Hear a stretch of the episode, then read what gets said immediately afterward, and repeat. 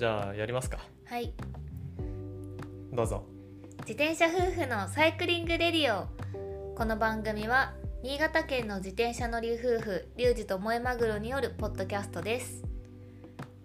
ではあの毎週配信うん。また、えー今日は11月12日金曜日うん。収録中、なんかはい。11月の12って見るとさ、うん。いつもツールド沖縄を連想してしまう。あー。なんかいつもこんな感じの日取りじゃない？そうだね。11月の第2週うん。の日曜日かな、日曜日。確かにあの Facebook のうん。過去の思い出に出てきたわ、あー出てきたな。そうやね。また行きたいね。そう来年は開催開催されるといいうね、ん。はい、ということでじゃあ今週もやっていきます。よろしくお願いします,、お願いします。今週はまた萌えマグロ会、うん。持ち回り会ということでう、ん、ネタを用意してくそうそう考えてきましたよ、はい何ですかじゃあまず一つ質問ですはい秋といえば食欲の秋あーいいね確かに確かに最近食欲が止まらないうんで食欲の秋もあるけど、うんまあ、秋っていろんなこと言われててスポーツの秋だったり、うん芸術の秋だったりうんで今回は読書の秋ということでほあの萌えマグロ読書のすすめ会にしようと思います。う。はいなるほど。はい、でレジュメなんですけれどもとまず、えー、と4つぐらいテーマがあって、うん。1つ目、まあ、皆さん読書の習慣ありますか、2つ目。媒体は何を使っていますか？うん。3つ目、まあ、読むジャンルってどんなものがありますか？あとはどうやって探してますか？っていうこととうん。あとはですね自転車のポッドキャストなのでおすすめのロードバイクの本を紹介したいなと思ってます、うん。この4本立てで今日はやっじゃあまず最初の1つ目、まあ、皆さん読書の習慣はありますか？ということでリュウジはどうだろまあそこそこある方かう、な、うんうん。うん。であの月に何冊とか。うーんちょっとばらつきがあるうんうん。んだけど、多い月だと23冊、うんうんうん。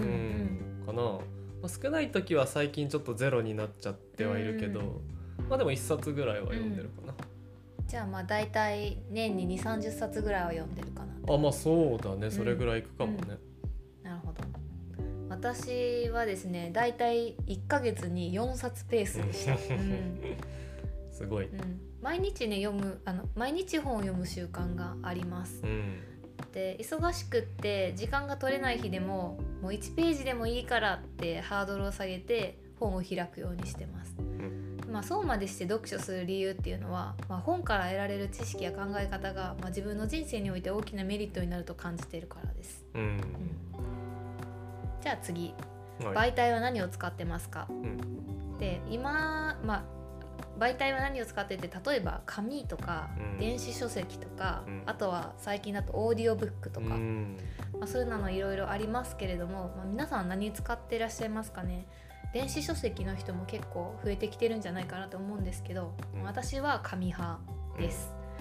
であのなんで紙なのかっていうともともとちっちゃい時から紙で本を読み慣れているっていうのがまあ最大の理由かなっていうふうに思うんですけどうんあとはまあ紙をペラペラとこうめくる手触りとかあと目に優しいうんっていうポイントも自分の中で未だに紙を使ってる理由です。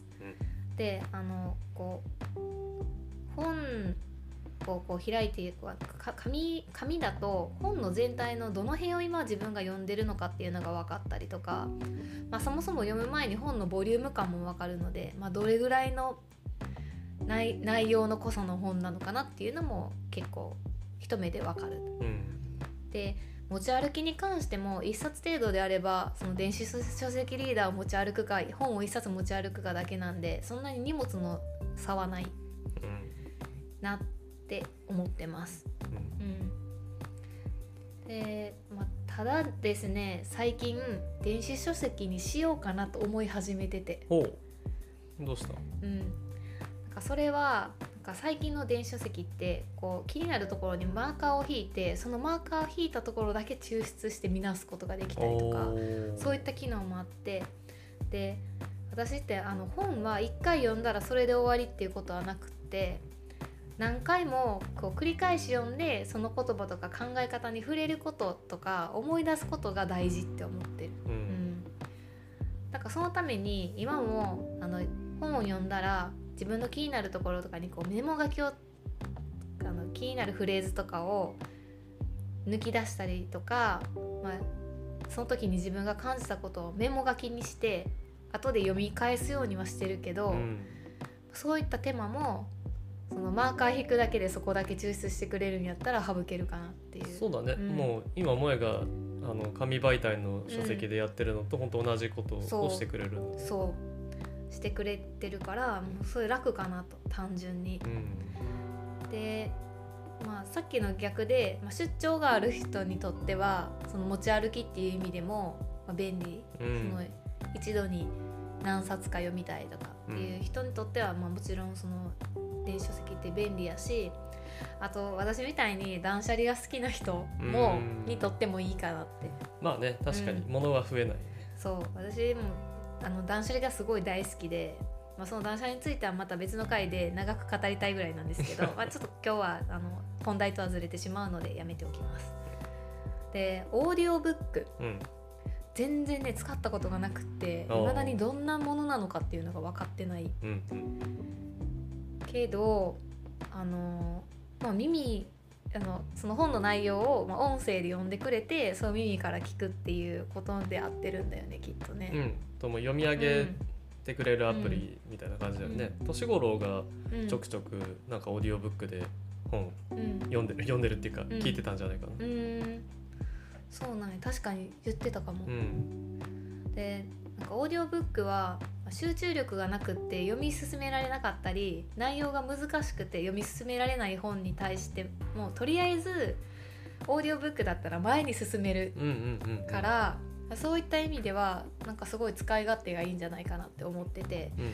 で実際に私 Voicy とか Voicy っていうその音声メディアうん。だったりとかあとはまあ聞く YouTube 大学みたいなその中田あっちゃんのうん。YouTube 大学をもう耳だけで聞いてたりとかうん。することがあってまあそれすごく大好きですと。でそれ全然こう聞けるっていうか、うん。内容も全然入ってくるしあの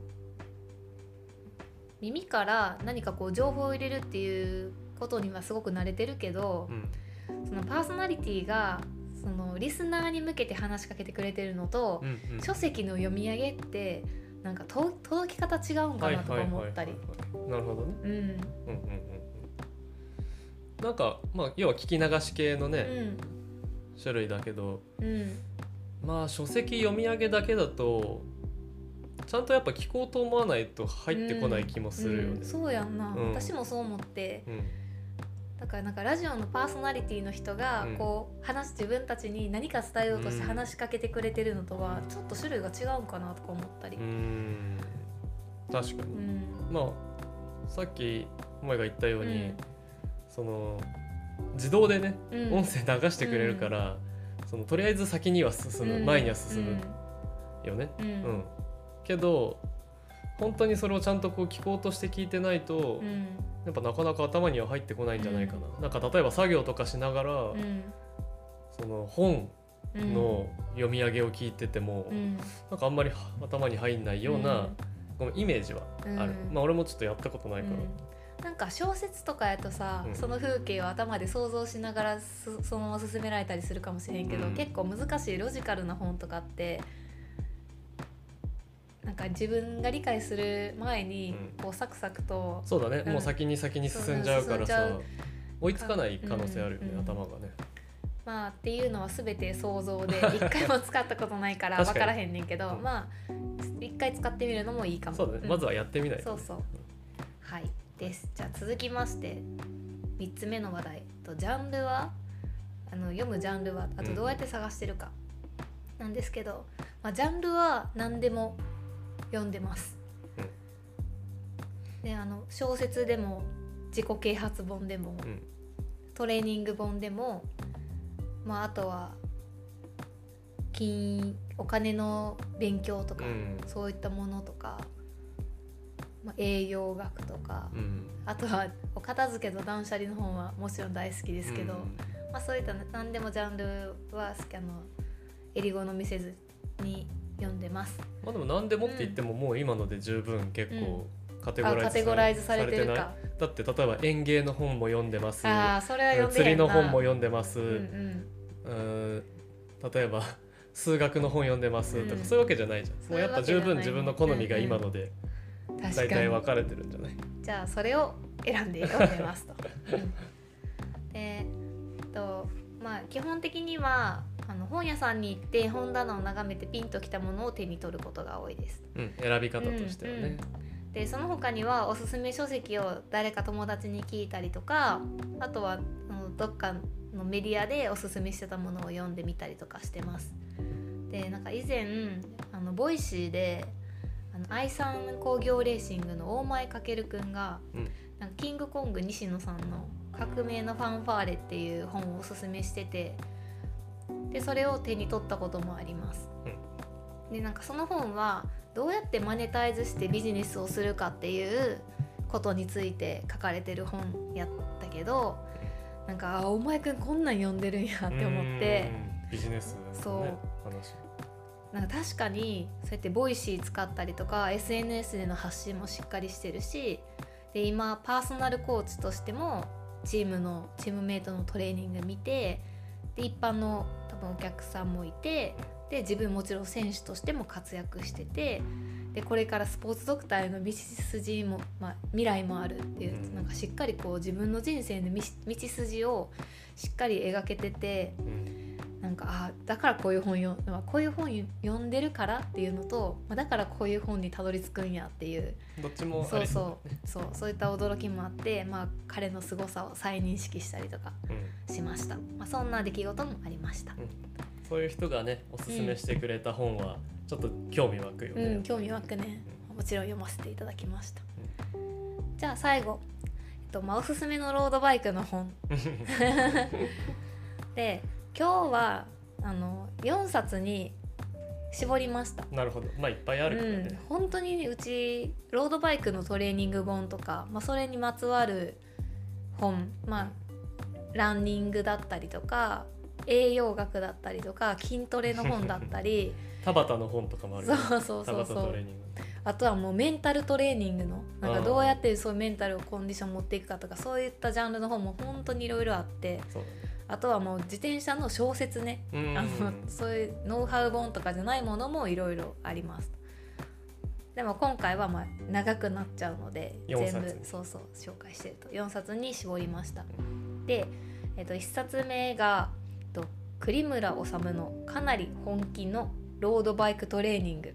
おお」2012年、ね、うん。結構前の本だよねそうもう栗村 9, さんの。9年前の本でなんかちょっとだけ内容を紹介すると、あ自分のいいなって思ったところをちょっと紹介すると、まあモチベーションを上げることはそのやることの質の向上にもつながりますっていうことをうん。言ってたりとかあとはね自分の体と心を裏切らない。うん。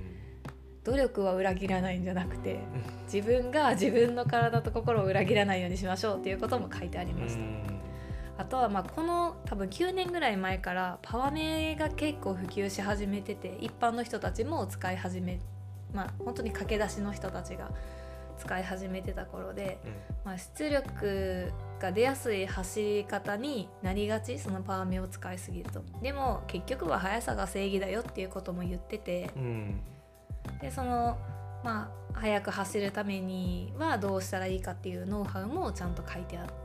うん。うん、でまあポジションとかペダリングとかダンシングあとコーナリングあとはそのどんなコースかによって、まあ、ペーシングをどうするかそういう結構細かいことまでいろいろ書いてあってうんで自分はなんか特にダンシングのところなんか面白いなって思って読ませてもらってもともと私自身がダンシングそんなに得意じゃないっていうのもあるけど、まあもう栗村さんに言わせてみるとダンシングは絶対に避けては通れませんようん。でなんかそのダンシングのコツはサドルを左右に揺さぶること。うん。3つあって。で2つ目はそのハンドルを意識的に振ってはいけない。うんうん。でそのダンシングに関してはレーサーとしてのもうそのダンシングができるかできひんかでそのロードレーサーとしてのレベルが違ってきてしまうから、うんもう頑張る価値はすごく大きいスキルですよと。なのでまあそういうことが書いてありました。うん。うん。俺もちょっとそれ、うん。本覚えてるけどさ、あれじゃなかったっけ？猫型犬型の話もあったよね、うん。あった。そのモチベーション的なところで、うんあの直感的に動く猫型なのか、うん。理論的に動く犬型なのかで、そそのレースの走り方も違うし、うん。うん。練習の方法も違いまうす、そうやねん。うん。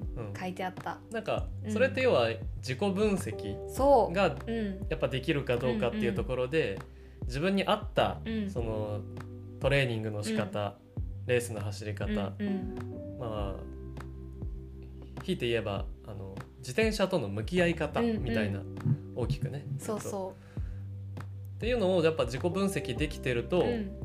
うんすごくなんていうかなトレーニングもそうだし、まあ、どういうふうに自転車乗るかっていうのが、んなんか改めて自分に向いた方法でうん。できるんじゃないかなってうん。思いました。そうそこも面白かったね私もちょっとマーカーつけてるんやけど、うん。なんかあの繰り返しになるけど己を知ることってすごく大事ですよと。で私はちなみに猫型で、うん。猫型ってどんな風にトレーニングしていくといいかっていうとそのなんか仲間と楽しく時にはのんびりとか、そのなんかいろんな楽しみ方を用意しておくとずっと続けていけますよ。モチベーションが維持できますよっていう人種らしくて。あでもなんかその通りやなって思ってね、意外と萌えって、その理論とかうん。にはそんなにこう詳しくないし、うん。あんまり気にしてないね。気にしてないな、うん。大雑把。です。なんで皆さんももしよかったらそういうねうん。まあ何が正解かっていうのがなかなうかん。ない、まあ、分かりづらい、うん。やっぱ競技だからさ、うん。ある人はうん。もうパワートレーニングで、うん。もう決められた、うんまあ、自分で決めたうん。ワークアウトとかをやって力が伸びてうん。成功する人もいれば、ワンチャンタイプやな。うん、ワンちゃんタイプい犬型の人もいれば、でそれを真似しようとしてもいややっぱりちょっと面白くないなとか、うん。モチベーションが上がんないなとかでうまくいかなかったりするとその人は猫型かもしれないよね。もっとある程度こう自由にうん。好きに、うん。いかにモチベーションを高めて乗ってあげるかの方が重要みたいなうんうん。人もいるかもしれないから。そうだね。ねなので皆さんもぜひこの本読んで 自分が何型なのかう、ん。まあ、己を知るきっかけに、ね、してもらえたらなって思います。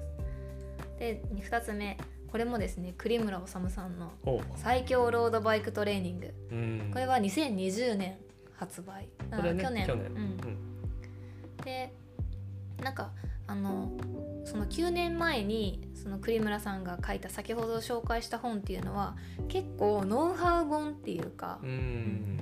もうトレーニングの方法とかすまあどういうふうに、まあそうだね、強くなるにはどうしたらいいかみたいなこともすごく細かく書いてあった本でうん。でも今回はなんかどっちかというとなんか持続可能なホビーレーサーライフうん。を作る、まあ、を送るにはどうしたらいいかみたいな。だから多分その栗村さんはみんなに長く楽しんでほしいんやなってすごい感じたっていうかこの本のタイトルあタイトルっていうか内容を見た時に。うん。でまあその内容は、まあ、トレーニングのことで言うとそのベースを積んでいる間は、まあ、ピラミッドは高くなっていかないけど焦らないでねとか、うん。まあ、そういったよく言われてることとかあとはあの大きな目標を小さな目標にこうどんどん分解していくとモチベーションが維持しやすいとか、であの多分これは栗栗村さん自身がそう感じたんかなって思って見たのはうん。そのフィジカルは自転車に乗らないとあっという間に衰えるけどスキルは衰えないと。だからスキルトレーニングやるといいよっていうのをすごく書いてあっあ書いてあったね、た、うん、確かに。であとはあのベーストレーニングとしてその自転車に乗るだけじゃなくって例えば自転車に乗れない日でも筋トレしたりたくさん歩いたり早歩きしたり階段一段飛ばしで登ったりするとなんかそれだけでも結構あのベースの体力っていうのは維持できます。っていうふうにも書いてあって、まあ、なんか日常生活の工夫とかちょっとモチベーションの維持が難しいなって思っている人が読むとなんか気持ちが楽になりそうな本うん。かなっていうふうにも思った。うん。なるほどね。具体的なノウハウじゃなくて、うん。そういうまあよりだからモチベーションとか、うん。うん。そういうところの方にフォーカスしてある。うんそうスキルトレーニングも具体的に例えばジグザグ走法とか8の字走行あとはボトル拾いとかうん片組走行スタンディングとかまあなんか具体的なやり方とかうん。も書いてあったから気になる方はぜひ読んでいただけると。そういうところはね、うん。具体的にスキルのこと書いてあったね。そうそう。ああのいいかなと思います、じゃあ3つ目とこれはですね最強ヒルクライマー8人がお教えるヒルクライムテクニック。おお2020年のに発売された去年発売された本ですー、うね、ん。であのすごい有名なあのトップレベルのアマチュアのホ,、まあ、ホビーレーサーか。うん。例えば中村俊輔さんとか佐々木亮さん森本誠さん金松大和さんとか、まあ、強い、まあ、もうみんなが知ってるようなホビーレーサーの人たちがあの自分たちのトレーニングの紹介をしてくれてたりとか、普段どうやって意識して練習してるかっていうのを教えてくれてるうん。本、でその中でもやっぱりね森本誠さんの、うん。部分ほんまに面白くって 私はねやっぱりねダンシングが苦手やから、うん。その森本さんの面白かったなって思ったんやけどなんかダンシングでは引き足を使うらしくて。うん。で引き上げと踏み込みを同時に行って、うん。まああと体行いますと。で体幹で足を引き上げます。うん。でハンドルに膝をぶつけるような感じでダンシングするって書いてあって、か森本さんって結構永遠にダンシングしてられる人。うん。やん。そうなの？そうだよ。え。ーうん。なんか動画とか見たことあるけど結構このぐらいの強度だったらもう永遠にダンシングしてられますみたいなこと言ってはった気がする、うん。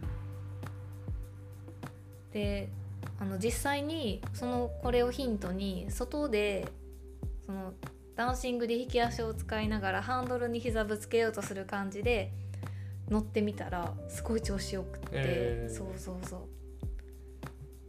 なんか自分パイオニアのペダリングモニターとかついてるからすごいわかるけどやっぱダンシングすると踏み踏み込みが強くなってその下視点付近での下向きのベクトルがすごく出ちゃうからやっぱり踏みすぎなんやと思うねんかなんかそこまでガツンと下方向に踏まなくてもいいのに踏んじゃってるみたいなうん。うんうんまあうんダンシング結構そういうの起きがちだねうん確かに。でまあ最後の最終スプリントならまあスプリントでもそんなんならへん方がいいとは思うけど なんかこうある程度の時間を持続してあのダンシングしながら坂道を登るっていうシーンではその下向きのベクトルってすごく無駄うん。でなんかあの引き足を使うとかを意識するとなんかそういった無駄がちょっと省かれるような気がしてちょっと楽にダンシングできるようになったかなと、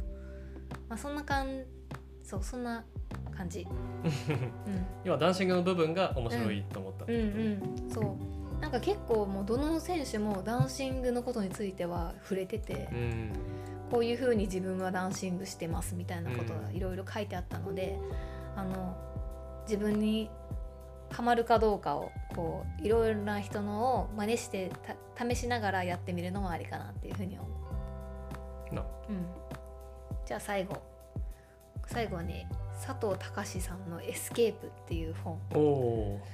ちょっとあのこれまではトレーニング本だったんですけど今回これはね小説と言っていいのかドキュメンタリーと言っていいのか。まあそうだねドキュメンタリーうん。じゃない、うん。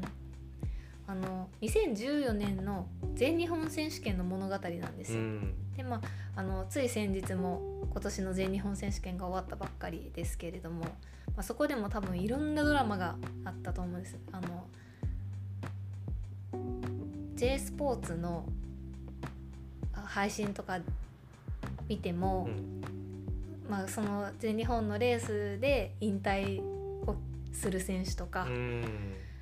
あの去年の、まあ、ディフェンディングチャンピオンのあ去年一昨年か。うん。入部選手がどんな気持ちであのレースに臨んでたかとか、うん。ちょっとインタビューとかであの聞くことができたけどそういったなんかそれぞれの思いとかドラマがあると思うんです。うん。でそれの、まあ、2010に2014年の全日本選手権では、まあ、どの選手が何を考えて走っていたのかとかうん。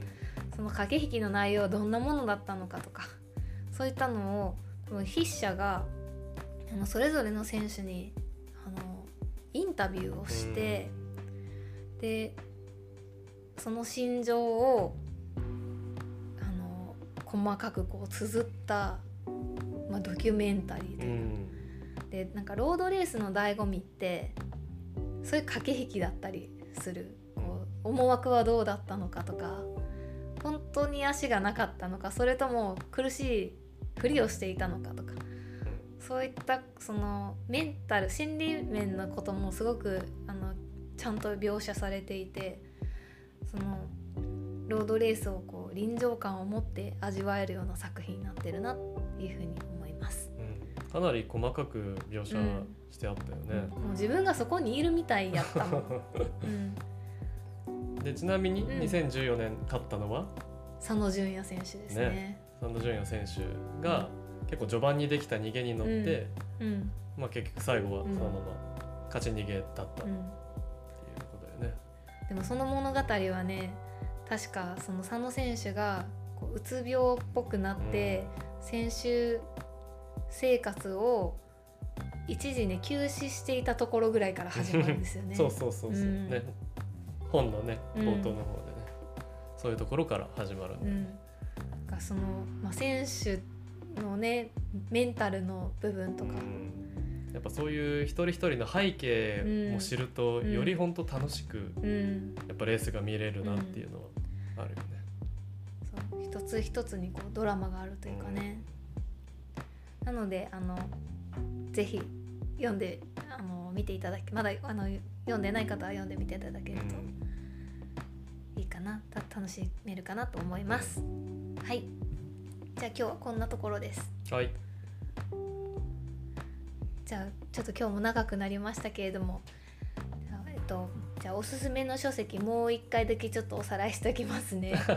えっとですね栗村治のかなり本気のロードバイクトレーニング2つ目がえっと栗村治最強ロードバイクトレーニング。3つ目が最強ヒルクライマー8人が教えるヒルクライムテクニック。で最後がエスケープ。でした。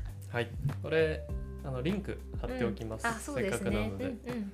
ぜひぜひあの多分読んだことある本も皆さんの中には多いうん。本もねあると思いますけど、うん。ぜひまだ読んでない方はうん。いろんな本読んでみてください。はい、あと皆さんのおすすめ書籍があればぜひ教えてください。そうだねぜひそうすればまた、ハッシュタグ JFF レディオでつぶやいてください。うんあのさリサーチしてうん次買う買いたいものリストに入れておきます。ということで、では今日はこの辺ではい、失礼いたします。今日も最後までご視聴いただきありがとうございました。ありがとうございました。ではではでは。またね